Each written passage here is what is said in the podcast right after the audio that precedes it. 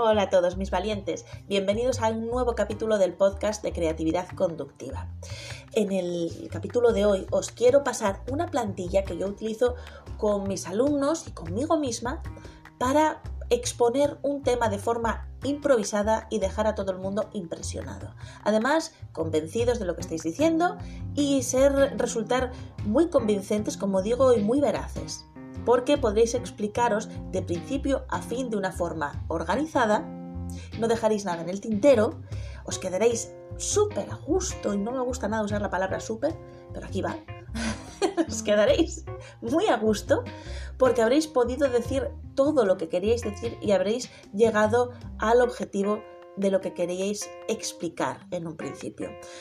En cualquier momento del día, la verdad es que si nos paramos a pensar, veremos que hay momentos en los que tenemos que dar algún tipo de explicación o que tenemos que argumentar, ya sea para levantar la mano en clase, para hacer alguna pregunta, para dar algún tipo de explicación sobre dónde hemos estado, qué hemos estado haciendo y nos liamos a veces. Nos liamos, hablamos más de la cuenta, damos eh, muchos rodeos para llegar a decir lo que verdaderamente queremos decir y no conseguimos al final expresar lo que queríamos. Incluso hay momentos en los que nos paramos en mitad de, la explicación y decimos, ¿y esto yo por qué lo decía?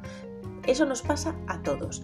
Pero si hay alguna situación en la que no estemos con nuestros amigos o nuestros familiares y que verdaderamente sea importante para nosotros llegar al kit de la cuestión y poder decir lo que tenemos que decir, poder expresarnos completamente y de la forma más correcta, estos cinco pasos que os voy a dar, que conforman una plantilla, os van a venir a las mil maravillas. ¿Cómo exponer un tema? El punto número uno es tan sencillo como el título o el tema. Exponer de una forma natural y en pocas palabras de qué vas a hablar. Está claro que siempre tenemos que situarnos y aplicar esta plantilla de forma eh, lógica con la situación en la que estamos.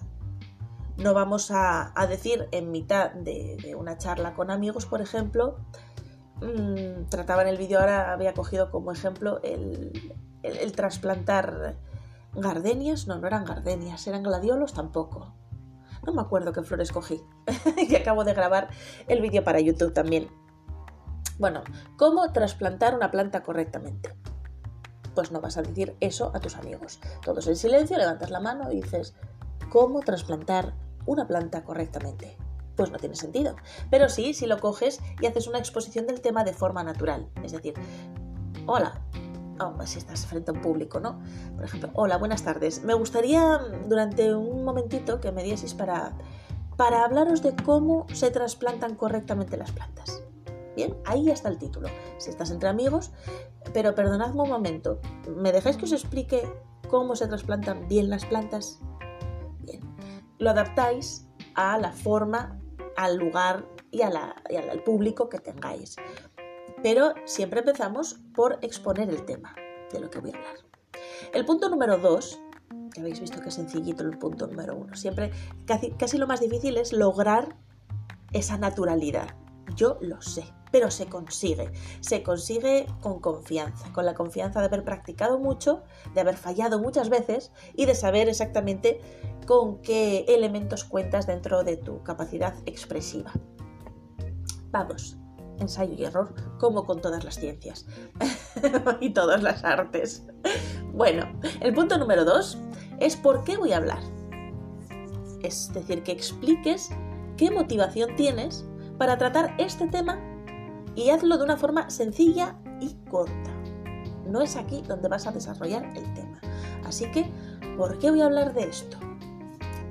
Ponemos el mismo ejemplo anterior, el de estoy ante un público, y digo, mm, podemos decir así, quiero tratar este tema porque veo que hay bastantes eh, personas nuevas dentro de nuestro club de jardinería y mm, y creo que puede ser interesante para vosotros, a modo de iniciación.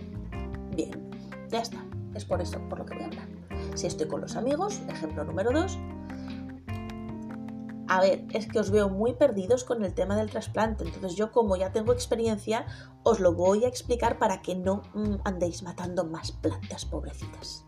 Bien, Ya tenemos el ejemplo más entre amigos, ejemplo ante un público.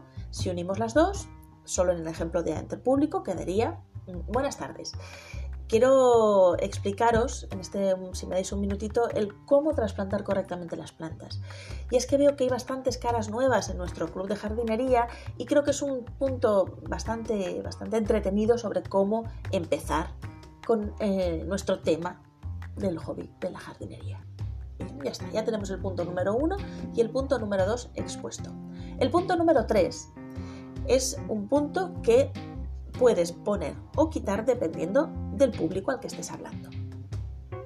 Si estás entre amigos, si estás entre conocidos, en petit comité no tiene sentido que añadas este punto número 3, porque el punto en sí es el de presentarse. Ya te conocen, ya sabes con quién estás hablando, incluso si estás hablando ante un público, en un momento dado, en una charla compartida, en un discurso compartido, y ya se te ha presentado en otro momento, pues no tiene sentido que vuelvas a presentarte.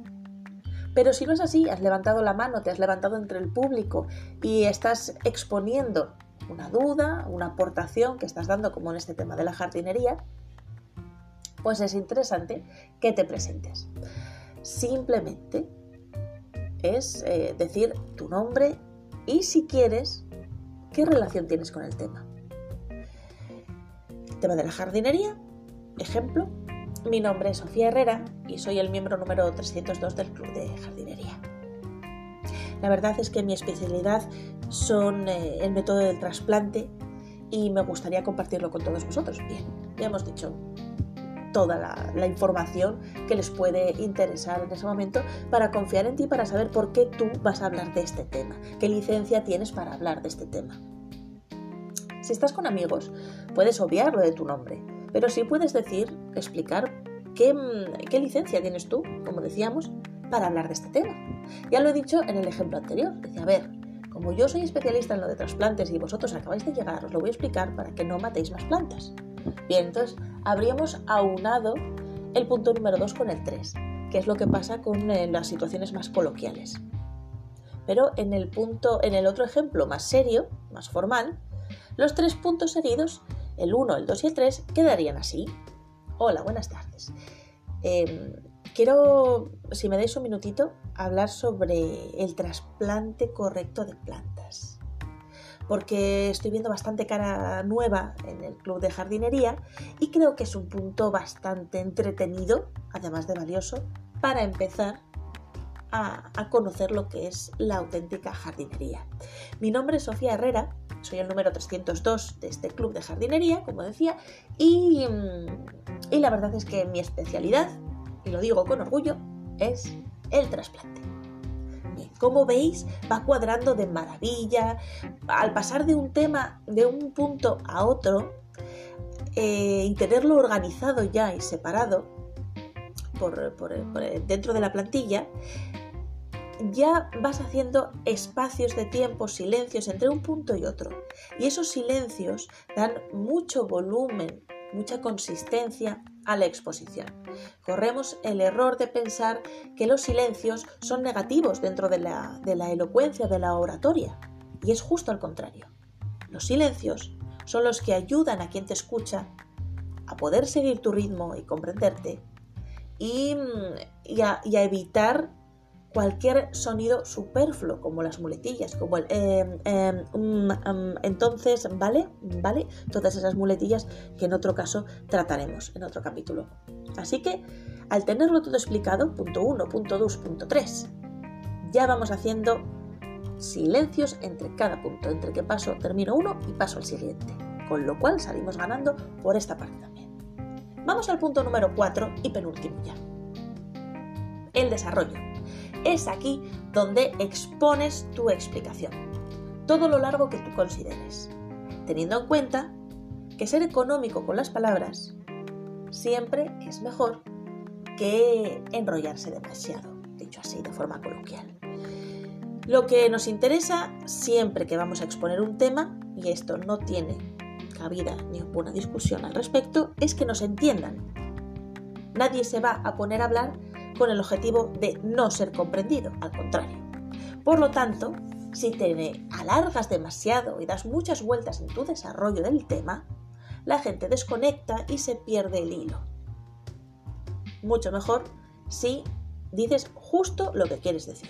Vas derecho al punto de la cuestión, al interés de la cuestión.